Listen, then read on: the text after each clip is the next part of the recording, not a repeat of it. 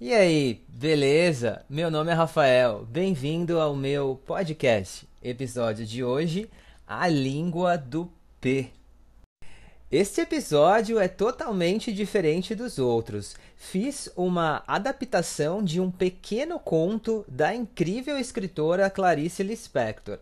Gostaria que você prestasse atenção nos detalhes do conto e refletisse a situação. O livro do conto A Via Crucis do Corpo foi lançado em 1974, então o livro será ambientado nessa época. Para mim, o interessante desse conto é a inteligência da personagem em pensar em uma situação rápida em um momento de total desespero.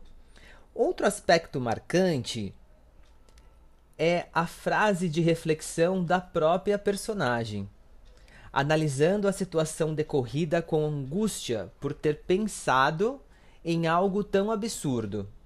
Mas, como todos sabemos, nossa mente é tão complexa que expô-la é um ato de coragem. Gramaticalmente, peço que você repare no constante uso do pretérito imperfeito. Vamos lá?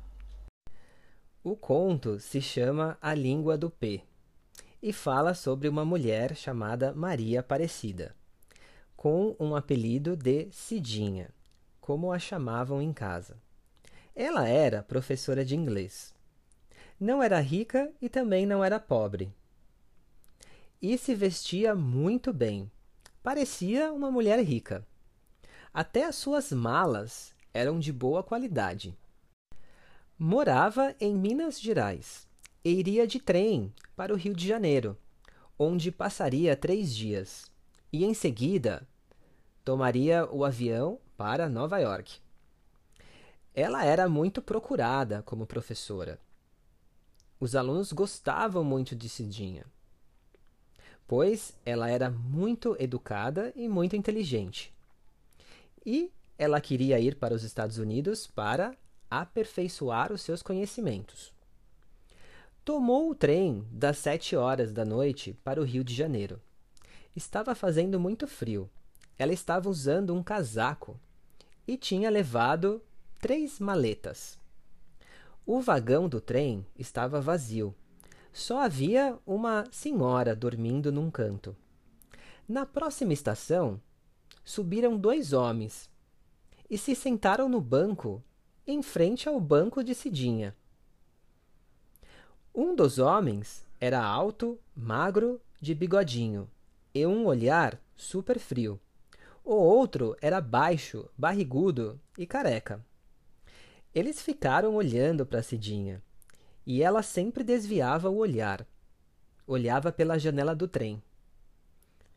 E nisso começou a acontecer um mal-estar no ônibus. Ela não estava se sentindo bem. Cidinha não estava se sentindo bem com os olhares dos dois homens. Ela começou a ficar muito inquieta. E os homens estavam cada vez mais em alerta.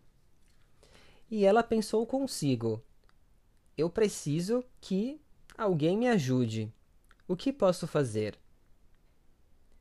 O que eles vão querer de mim? E ainda por cima, a Cidinha era virgem.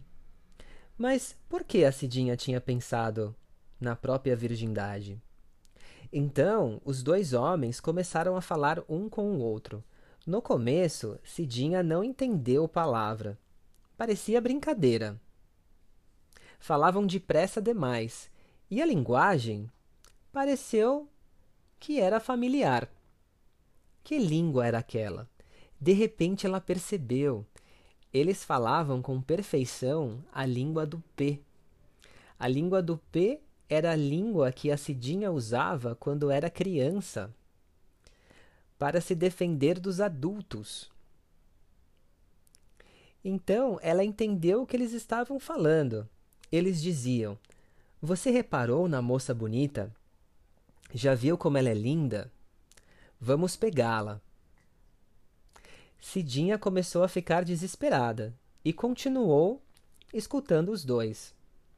E eles diziam: Vamos pegá-la à força no próximo túnel.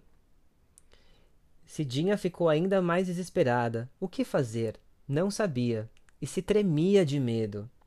Ela mal se conhecia. Aliás, nunca tinha se conhecido por dentro. Ela não sabia quem ela era. Quanto a conhecer os outros dois homens, só piorava a situação.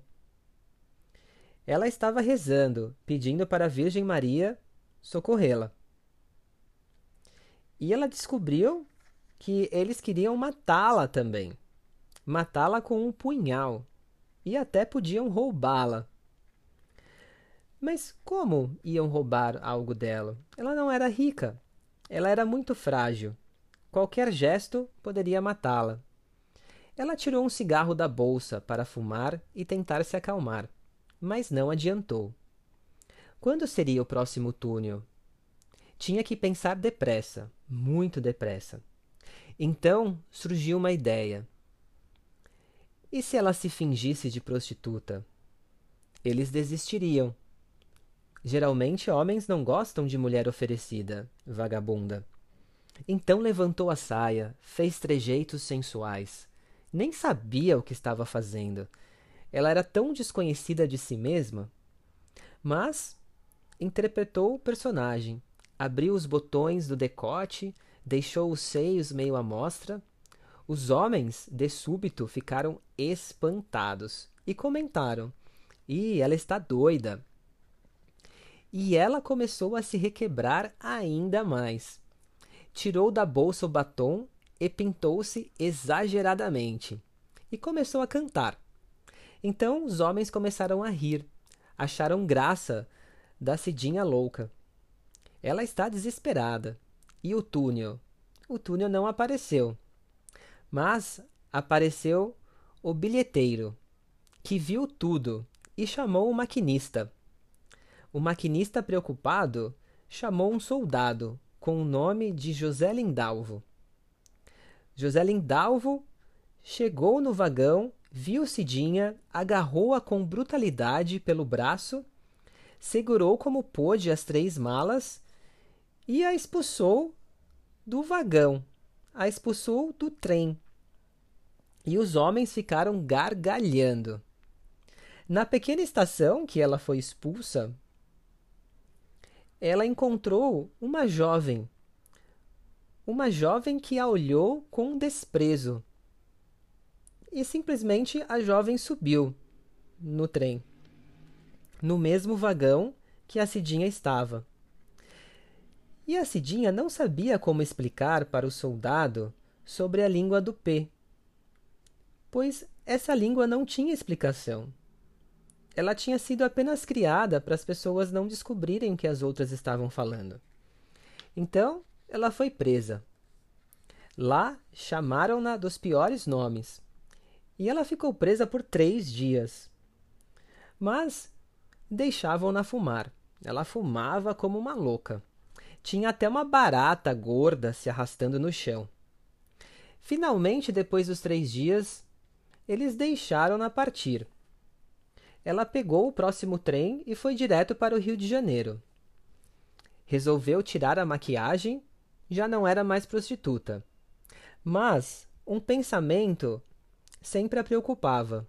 Quando os dois homens tinham falado que queriam violentá-la, ela teve vontade de ser violentada. Cidinha se achou muito descarada. Ela chegou ao Rio exausta. Foi para um hotel barato. Viu logo que tinha perdido o avião. Andava pelas ruas de Copacabana muito triste, muito desgraçada de si mesma. Até que na esquina de uma rua ela observou uma banca de jornal. E lá estava um jornal com a seguinte manchete: moça violentada e assassinada no trem. Cidinha se tremeu toda. Realmente tinha acontecido.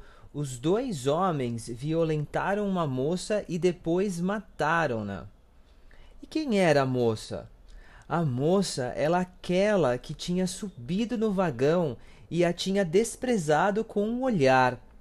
Cidinha começou a chorar na rua descontroladamente Jogou fora o maldito jornal. Não queria mais saber dos detalhes.